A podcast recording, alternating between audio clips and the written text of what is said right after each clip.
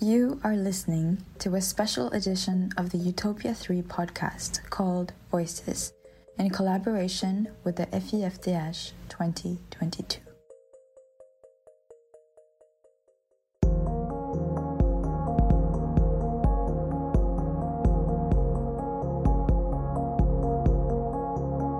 In this episode of Utopia 3, the second installment of our series on Maccovites is the Blue Box, we will talk to Avraham Burg and Denis Charbit about the history and current state of the Israeli Palestinian conflict.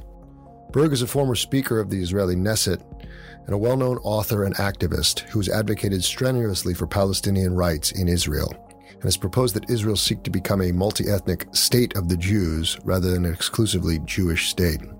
Charbit is the author of several works on Jewish Muslim relations, as well as the impact of historical trauma on both peoples and the limits that the lingering effects of historical trauma put on the peaceful resolution of the Israeli Palestinian conflict.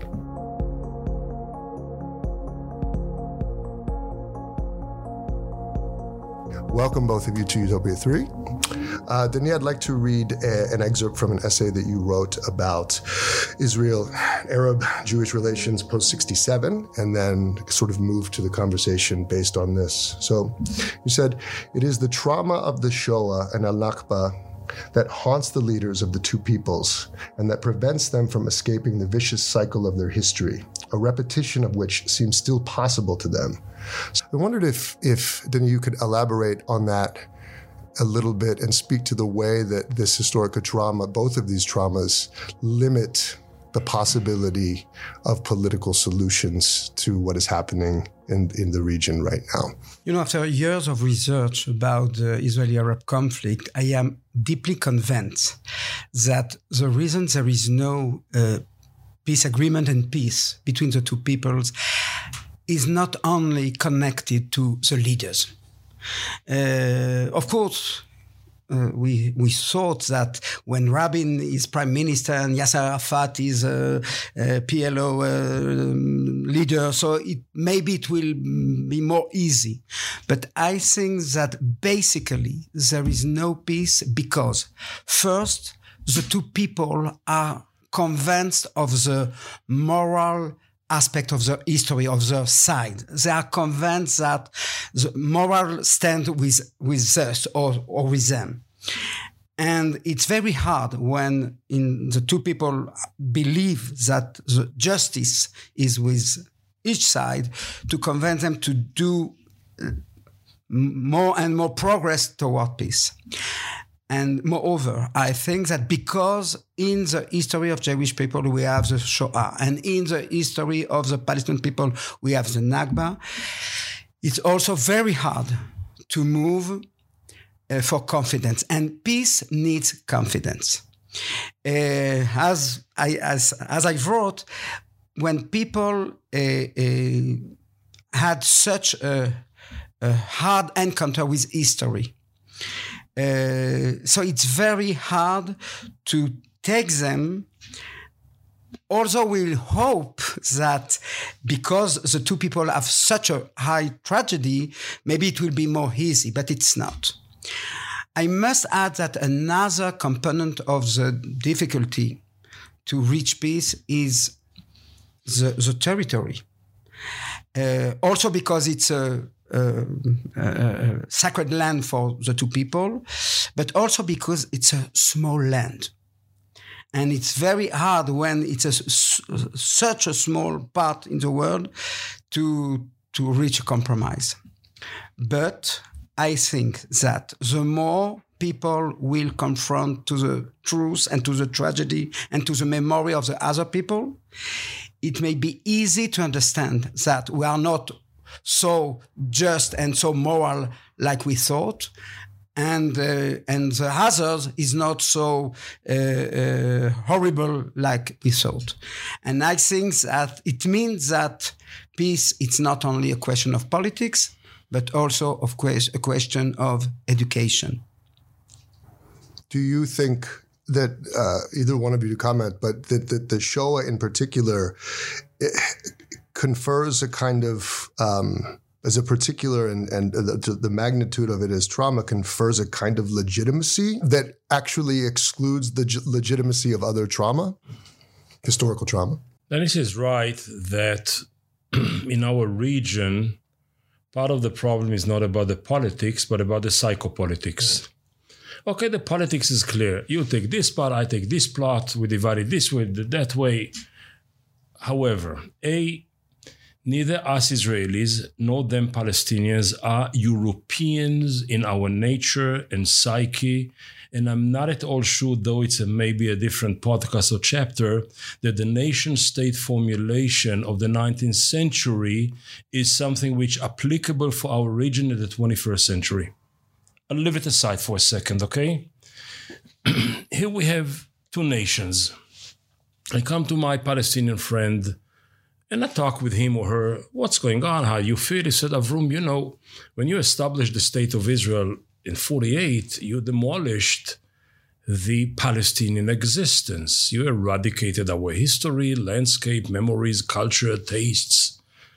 400, almost 500 villages and communities were destroyed. And I said, This is a trauma, tragedy. Wait till you hear about mine. I had a Holocaust. Mine is bigger. So for 70 some years, almost eight decades, there is a competition of traumas. Instead of each side try to maybe not reconcile, but at least understand, contain, be sensitive to the pain of the other, many of us leadership level and populist level popular populist level do our utmost to annihilate the depth and the meaning of the trauma of the other. So it is almost impossible to depart into political resolution when you don't have the psychological setting for it. Item number one. Item number two both communities are facing what I will call a third gener- three generations process. The first generation of both communities, in a very interesting resembling way, was a silent generation. The victims themselves couldn't talk. I mean, at home, my father re- escaped from Germany in September 39. I'll call it very last moment, not very German in planning. Let's put it like that. okay. But we never spoke about it. Whatever he lost there, his cultural, spiritual uh, uh, uh, hinterland in Germany, he lost it. But we never spoke about it at home. The first Palestinian Nakba generation was so traumatized and so shocked. They documented, the passage from generation to generation, but publicly, it was a silent generation. Then, during the 70s and the 80s, came up in both communities a very expressive generation. Theirs very angry, ours going back to our roots in Eastern Europe. And from the mid 70s and on, and especially since the conservatives took over by the end of the 70s, the Holocaust became the molder of the Israeli political psyche. And ever since, it is the it. In one of the last rounds in Gaza, countless last rounds in Gaza, there was a demonstration against it. And of course, I went out to the street to demonstrate. And somebody from the right wingers, after s- stopping shouting and arresting, said, Avrum, Avrum, can we talk with you? I said, Of course you can talk with me. So we sat for a coffee, me and a couple of right wing thugs. They were afraid for their life that I would attack them, but it didn't happen, okay? and then one of them said, Avrum, I understand you're not happy with wars because you're no good peacenik. I said, okay, yeah. But tell me the truth, he said. Did we set any gas chambers in Gaza? I said, no. So he said, so it's kosher which means when you compare everything to the absolute atrocity, the relative problem looks kosher. So it is not that much that the Holocaust is a justification to anything. It is simply became a political tool and a national strategy in order actually to explain or to excuse any move towards a resolution. I wonder if we can come back to the, the problem of the nation state in this region a little bit, because I think our listeners may benefit from a bit of a, like a brief history lesson, like 1917 through the Balfour Declaration and Sykes-Picot and, and Hussein McMahon, which also never gets mentioned. So if you could possibly discuss how the, the state of Israel comes into being through these conflicting processes and conflicting promises and how that has a profound impact on where the, the, the conflict sits today, I would I think it would be very useful. But maybe before I want to, to react Oh, to please. what uh, Please, please, Abram say, and you know there is two sentences that I remember.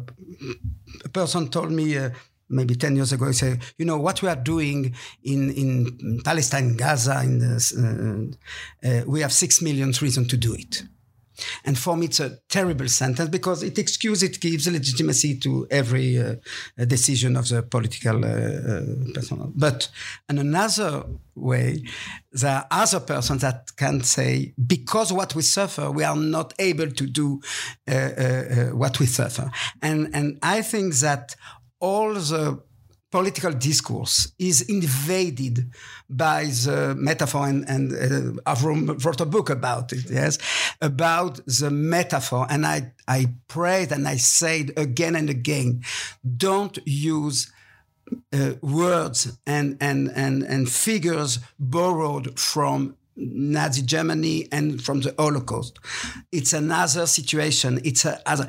It's I, I, failed in this struggle. I know that it, every every situation is directly uh, uh, interpreted in terms uh, uh, borrowed from from the Holocaust, and it, and it's and I think that it's really problematic because it is one of the way people in Israel are looking at history and politics. I mean, uh, and and and therefore, I don't say that like uh, Yehuda Elkana told in the 80s, we have to forget Holocaust. I think that we, we can't say we can't say this like that, but we have to be able to to to to divide between the issues. And clearly it's a, it's a, it's an obstacle to to to to reach peace. And but we have to do it with this memory and I think that it's the same way for Nakba because they suffered Nakba. So they are sure that Israel is intending to plan another one.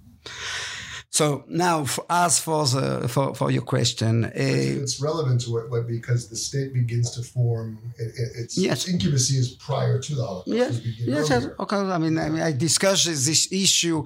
Uh, uh, we, we, we are compelled to, to, to, to discuss it because uh, 1948 is uh, after uh, the, the Second World War.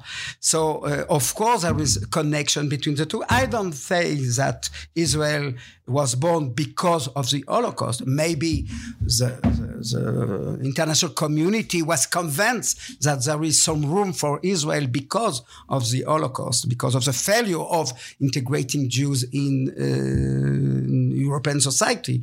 But uh, uh, of course, there are roots that are before. I think that uh, we can't understand the Israeli-Arab conflict between uh, or, or without taking into consideration the spread of nationalism.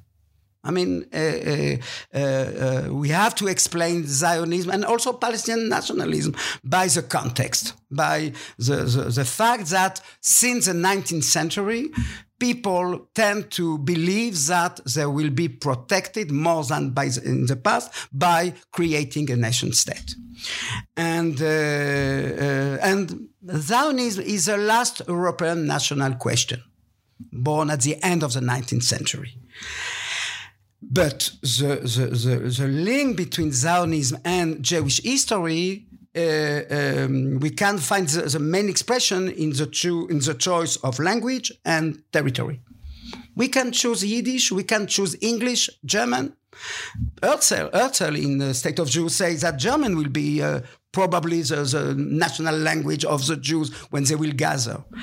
And when, when he asked himself it will be Palestine, he said maybe, but maybe Argentina or another country. But the impact of history and of culture, and not only religion, but uh, uh, is uh, connected to the, the, the history, uh, to the territories that uh, Zionist Jews and the language of Jews. I can, I will say it ironically, but if we choose, for example, Alaska or Uganda, like it was proposed, the Palestinian would, would have been the most supporters of the Zionist movement. I mean, they are, they are and, and never against uh, the, the, the, fact that Jews want to live together. The problem is that they want to live together in Palestine and not in another place. So, uh, how does it start? It starts by immigration okay from you know 30,000 40,000 Jews in the last uh, uh, third of, of, of, the 19th century. And uh, of course the, the, the major uh, and, and we have to understand that Jews were confronted three options political options. Emancipation be a Jew like in Switzerland, in France, in every country. Be a citizen of your country, a member of the nation, and, and it will be okay. The second option was revolution. Be part of the international struggle for abolishing classes, and the Jewish question will disappear. And the third one, and the little one, at the end of the 19th century until the 50s, the Zionist movement is a a teeny part of the of the Jewish people. Uh, it is a national uh, answer. And if you are looking today, uh, half part of the Jewish people is living under the Emancipation uh, Project, and the half uh, other part is under the, the National Project. Of course, the, the, uh, and at the same time, Arab nationalism was born not connected to Syria or Lebanon or Palestine, but to all the Arab world. Okay? And it started when people of Beirut, Damascus, and or Cairo went to to to France and to and to to Germany and to Great Britain, and when they and when they were asked, uh, "What is your nation?" they say, "We have no nation." What is your language? Arabic. So you are part of the Arab nation. And they came back to the Middle East saying we are not part of the Muslim nation. We are part of the Arab nation. So we have to expel the, the Ottoman Empire. And of course, uh, the next step is, uh, I will say, the, the, historical step that changes all the, the, the, the Middle East uh, in 1920 when it was decided to uh, divide all the Arab world into different countries with borders that will become international borders Lebanon and Syria and Iraq and Palestine, Jordan, Transjordan and, and Palestine. And when the National Zionist Project was endorsed by the British. And, you know, after two years, I understood that it will be complicated, it will be hard. The, um, apart from the imperialist uh, uh, uh, attitude, they understood that uh, there will be a conflict, and therefore they decided to, to divide again Palestine between Jordan and, and, and uh, Western Palestine. And, um, and this, at this moment, the Palestinian claim was born because what happened in Syria? They said, you know, now we are the French, we will establish a mandate. We don't know how many years it will long, but at the end, you will take your country for yourself. The same for Lebanon, the same for Iraq. And when the Palestinians, when the Arab Palestinian uh, uh, heard the uh, High Commissary, and he told them, no, no, as for Palestine, you will not uh, get at the end the country to, to create your, your, your, your state because Palestine is uh, devoted to the Zionist project. And from my opinion, I will say, I mean, I can get every interpretation, every uh, meaning of the conflict. The, the, the only one that I, it's hard for me to, to, to understand is to be surprised that there was a conflict. Big, in my point of view, the conflict was uh, uh, uh, was sure. I mean, it was sure. I don't think that it's impossible to to to to make uh, to to stop it, but it was clear that there was here a clash of contradiction between the two sides. The idea of of one state uh, existed, you know, in the Buber circle, uh, and but uh, he had to convince the two people. And when you are in the move of a national project, it's very hard to, you know, to come back to something that claimed from people to be, I will say, like angels. And therefore it clash. Efram? What was the question? the question was a short history lesson, but I think there was enough in the. In, okay, let's begin with an with a. Um, let's begin with a with a comment okay the Zionist idea originally was a Western European idea. The Western European Jewry, the emancipatory one, the emancipated one, tell to Herzl, the visionary of the Zionist idea, forget about it. Come on, Geneva is nice, Basel is nice, Paris is nice. Yes, yeah, every now and then you have a couple of anti Semite assholes, but the rest of it is okay. We move to the right direction. He was so upset with them, so he went, he made a first U turn and went to East Europe. There he met very enthusiastic community that was very rebellious, not just against rabbinical Judaism or exilic uh, uh, uh, mentality, the whole Eastern Europe bubbled. When you look at the first Politburo, I don't know, there were there some 17 members of the Politburo, more than half of them were Jewish. Ben Gurion could have been a Politburo member and Trotsky could have been the founder of the State of Israel. I mean, because it was a very rebellious, uh, uh, uh unrested Jewish, couple of Jewish communities on the way out of the dark ages of, of, of the era. Few of them went to Israel, didn't immigrate to United States of America, didn't leave the old continent, went to Israel, established the, what then is called the tiny minority option. And no wonder that the majority, if not not all, but the majority of Israeli prime ministers are coming originally from Eastern European origins.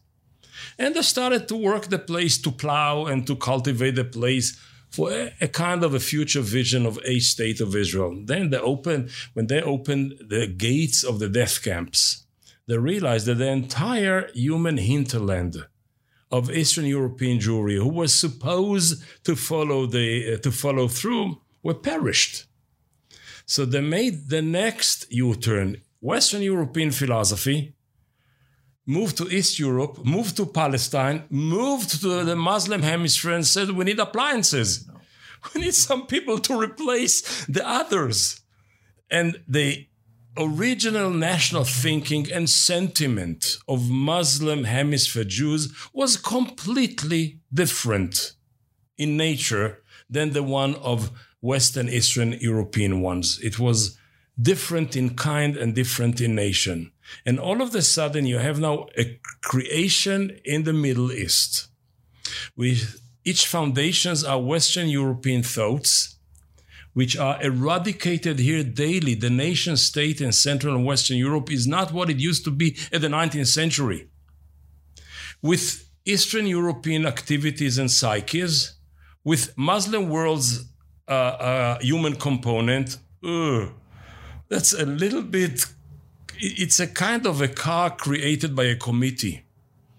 Okay, everybody gives a piece. It doesn't really drive, but when you look at it deep inside, I would like to argue that the whole issue of nation state and Central Europe, Central and Western Europe, is based on the Christian notion of separation between church and state both national communities in our region, the Jewish one and the Muslim one, leave aside the tiny minority of the Christian one, their model of church and state is completely different than the one of the Western European wall of separation between Western Western wall of separation between church and state, Europe and the United States of America. And therefore, to talk to our audience who know the political reality here about a reality which lives under different parameters, which is a different realm. The role of the state and the role of the religion and the role of identity and the role of history is different there than here. So don't copy paste. Let's not copy paste terminologies from here for solutions over there. Why do I say that? Because when you look at the history that Danny so eloquently uh, uh, um, covered for us, you have to admit that symbolically speaking, our conflict is actually the result of two poisonous European fruits colonialism and the Holocaust. I mean, something that was part of here, here European reality, actually is still living over there. Part of the trauma, part of the memory, part of the uh, approach to life, part of even approach to what is a state and what's the role of the state the West walked away actually in the middle of the 20th century. The colonialist world ran away from India, from Southeast Asia, from the Middle East, you name it, and left, left us bleeding. Left Pakistan and India bleeding. And I can go places by places, China and Taiwan bleeding. So our conflict, part of it, has to do with the middle of the 20th century decolonization in the region. And they left a kind of a structure which is you mentioned Sykes-Picot, two, I will say, bureaucrats on the on the behalf of the Brits and the Frenchies who were sitting in a coffee shop or wherever, and with a kind of a napkin drew a map of artificial borders, created artificial nations and artificial states. Thank God we had a brilliant moral intellectual like George W. Bush who one day decided that he has to go to accomplish what Richard Lionheart did not succeed, and this is to come on a democratic crusade to the Middle East, his term. And said Saddam Hussein, the late Saddam Hussein, may his uh, soul rest in peace, said, "Okay, if you are Saladin, if you are uh, the new uh, Richard Lionheart, I'm the new Saladin, born in Tikrit, the same place of Saladin." And all of a sudden, the Middle East collapsed Iraq collapsed, ISIS took over, therefore pressure put on Syria, therefore refugees came to the middle of Europe, yada, yada, yada, yada, yada, the whole domino effect. When I say this, I will say just one thing about us Israelis. The Zionist revolution allegedly, and allegedly again, it's the third chapter, I promise you, okay, was a secular revolution. I'm not at all sure about it. When you go to the intricacies and the mechanism, when you go under the hood of the Zionist national revolution, it was messianic driven. But allegedly and rhetorically, they were very secular, very Nietzsche, very Nietzsche like. God is dead. God never existed. However, this God who is very dead and never existed promised us the land, and we accept the promise. So we have a kind of a reality that you have a kind of Western European secular state in the hands of the people based on the premises of a divine biblical ancient promise. This is a kind of a recipe very difficult to cook with. And I think it's interesting because it's it's it's a, a reflex, at least in America, to talk about political Islam. There's no separation between the two, right? But you don't hear political Judaism. Um, I, I, wonder, you know, I mean, it, it, does sound like this conflict of the secular and the sacred is what you're trying to sketch out as, as one of the major things that needs to be solved. But how is men and women who were formed it, it, and had their political conscience formed in Europe and then moved? Is it what is it that makes it so different in this area? I, I, mean, you do say that they bring a sort of messianic element to them, but there is still a political consciousness and a political education that um, would seem to supersede that. I mean, is it just this sort of existential threat that comes with being in this part of the world now? I mean, without the Palestinians, so called after 67, then that those two those two avenues might not have to compete. The, eh, the most fascinating polemic in the field of Denis is what is day one? Yeah. What is year zero? Is it 67? Is it 48? Is it 29? Hillel Cohen. Hillel Cohen. I will say as follows Imagine that somehow in the middle of the 19th century, the Middle East is open for the Western powers and superpowers on the way to India or whatever it is. Middle East, who is the colonialist who's sitting in London and looking east? And that's the Middle East. But then we have the other, the, the real East, okay? If I'm sitting in Beijing, it's the Middle West, maybe. I don't know. But okay, yalla, the Middle East is open. Let's go. And everybody everybody there is there is a tidal wave of of of, uh, of superpowers coming to the region. The Frenchies are going to North Africa and to Syria and Lebanon. The Brits going here. They're arguing about the Suez Canal. Beautiful, beautiful area. And I'm a, now a Palestinian sitting on a tree and see a tidal wave of Europeans coming and coming and coming and coming. So what's going on here? With this herd of Europeans coming, there is a small group of Jews who said, you know what? Let's hitchhike. I mean, when they go to India, we take half the way with them. We stop over in this place and do our own homecoming, repatriation. The Palestinian who sits there doesn't have a clue that this is a Jew from Warsaw and this is a colonialist from London or Brighton. He sees them all coming. Okay, doesn't like it. Hope one day they will pass or go back home. And this one day came in the middle of the 50s, in the middle of the 20, 20th century. They all went back home, but one component. But the Jews, because the Jews never saw themselves as colonialists, but they the locals saw us as part of the colonialist movement. So when you ask me what is day one, day one is the day in which the Turkish Empire opened its gates to the Western superpowers who flooded the place and change the fabric of hundreds of years of, of, of, uh, of equilibrium between communities and communities and languages and you name it. Not perfect, not that bad. From there and on, it's a conflict of are we residents of the place or are we, are we visitors? And in a very strange way, one of the most stupid but fascinating arguments of the right wingers in the Jewish camp versus the Palestinians, you are newcomers. You are here only 100 years, two years, you came from Egypt, you came from there. We both try to tell the other, actually, it's not your land, as if it was empty. Now, it was never empty. So, if we want to go back to Denis's uh, uh, uh, working assumption, how to begin the resolution is realizing that you have a piece of land, that your linkage and your emotions are linked to it. Yours is as legitimate as mine, but you do not necessarily need an absolute sovereignty in order to exercise your true emotion. So the balance is not necessarily church and state or religion and state or West and East, but sovereignty and belonging. It's a different equilibrium.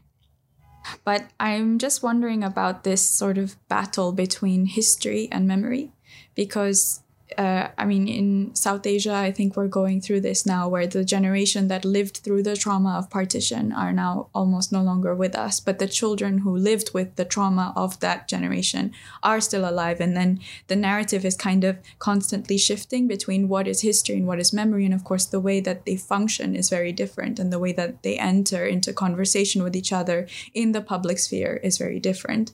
And do you think that the conversations that you're able to have about this this conflict that is perhaps one of the most studied most polarizing conflicts in the world do you think it's changing as as the younger generations grow? And like to what extent has this discourse evolved or has it gotten stuck perhaps within like aside from the conflict itself has the narrative around it also remained static between the sides Wow, very hard question because you know I am totally agree with Avrum that the main reason for not reaching a, a, peace agreement today is that the two people are not convinced of the legitimacy of the other. I mean, maybe even if a Palestinian will, will tell us, "Yo, you deserve a, a state," but you are a colonialist. I mean, uh, that that won, that that uh, overcome. Okay, not like the Europeans. And even if I speak with uh, you know an Israeli uh, Jew in Israel and I say, okay, you are for Palestinian state, he will say, ah, because uh, they bother us, so we want to to to get rid of this conflict, but. I am. I, I, I don't think that is, is land, and I think that the very educational work we have to do is to convince that we, we, we can't come back, you know, to uh, what happened 2000 ago, one, 500 ago when there were no Jews or little um, uh, 5,000 Jews. I think that we have to not, I mean, to look at memory and to look at history and to try to use them as tools for peace. Uh, because and because they contradict, because it's not the same memory, we have to do the steps in order to reconcile these two memories. It means that there will no, uh, there will, I mean, there will not be uh, uh, um, eternal justice and perfect justice. And therefore, we have to learn compromise. Uh, I am not against the idea of one state, but I say, I think that in order to reach the idea of one country with two peoples, we have to, for the Palestinian people, to start the uh, level of a nation state. They have to live without Jews in their surroundings, but in the other side of the of the border. So do I need to live a little bit without you? and and and and therefore, I think that we we have not to to to. Uh, uh, to be against the memory, against the history. We have to, to transform them into tools for reconciliation. It's hard. It's, it makes, it will be very slow, but uh, we, we need them because if we, if it will be only a peace, you know, by technocrats, by politicians, uh, without the support of religious institutions, Islam and from the Judaism, by the, the memory of the two people, by artists. The artists may may fill a, a very important role in the, in this uh, project, but the problem is that it takes time. It's not a question of one year or five years, but maybe a generation. I and I think that uh, uh, if the political powers of, the, of both sides are not ready to do it, so we have to start this move by social, uh, by uh, civil society from both sides. Opportunity is since 48, the establishment of the state of Israel, to change our syntax. The first was the visit of President Sadat to Israel, and the second was the Oslo Agreement two very surprising change, changes in the flow of the river of rivers of hostility that offered us a different grammar. We didn't jump on it. We didn't change the language. We remained both sides, but mainly the Israeli side, in the defensive, aggressive, passive aggressive, active aggressive, actually, uh, uh, language, etc., etc. And it didn't change the public lexicon when you look at the situation, you have to admit that at least from the Israeli side, I do not want to stand here for the Palestinian side. Many of us do not yet recognize their existence. Forget about the legitimacy of their existence. There was a guy, a very good friend of Herzl, our visionary, named Israel Zangwill, in, in uh, an author in London, who said, "Here is a people with no land comes to a land with no people. What a jigsaw puzzle!" It works so perfectly, and from this, this Golda Meir, couple of year, couple of decades later, said there is no such a thing as a Palestinian people. Ariel Sharon withdrew from Gaza unilaterally. Why? As if there is no other side. So on one hand, you have the whole political trend of ignoring or actually almost annihilate the existence of the other. And what is missing in order to build any kind of vision is shared conscientious spaces now, take two anecdotes. Take the COVID and take my grandson. The COVID first. After hostility and this and that, all of a sudden, the Israelis really, Israeli Jews realized that 90% of the pharmacists are local Palestinians. We realized that so many doctors at hospitals and heads of departments and the first first uh, first responders are Israeli Palestinians and say, oh, what is it? We have a shared space. Now, when you look at it, you say, in the garage, I give him my car in order to fix the brakes that are life and death issues and my driving, especially my driving, okay? okay, at hospital, at pharmacy, you name it. So we have a de facto bottom up shared spaces. So much so that in a spoken Hebrew, every word that you add to it, every term that you add to it, the term Arabic is very bad. Arabic work, work is not a good one. Arab, Arab, Arabic uh, um, army is a bad one. Only two words, two terms.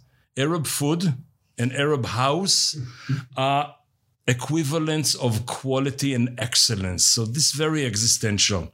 And we have so many spaces that the politicians do not yet see, but one day they will be there. The second is my grandson. I have many of them. Most of them speak fluent Arabic. Three of them are going to a bilingual school in Jaffa. One day, a couple of years ago, my elder one came back from school and and uh, uh, I'm coming. Didn't, didn't you say it's professional? yeah. Yeah. That's okay. Sit down. It's okay. It's okay. We'll be. Knock, knock back, Denis. Knock back. Okay. I'm sure David stopped that. oh, he's not here. Oh, okay. so so Yuval comes back from school, and I asked him, Yuval, what did you have in school today? It was kindergarten yet. He said, Grandpa, today we celebrated.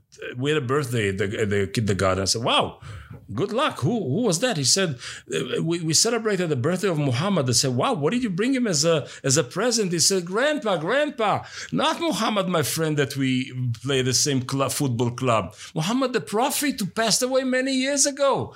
And I said to myself, my grandson, who is the grand grandson of the founder of the state, one of the founders of the state, the leader of the National Religious Party, a Berlin ordained Orthodox rabbi, my father, is celebrating the birthday of the Prophet Rasul Allah.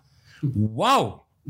Okay, so between the COVID exposure of the shared spaces and the shared dependency, and the kind of education given so far for few, but later will be given to many, we have an opportunity, we have a chance, we have hope. Well, it's good to end on hope. Thank you both, Denise and Avram. It was a lovely conversation. I'm sorry about the hammering, but we'll edit that out. hammered than an eight. There you go. Um, That's an excellent way to. Yeah, okay. Well, there it is. Thanks again.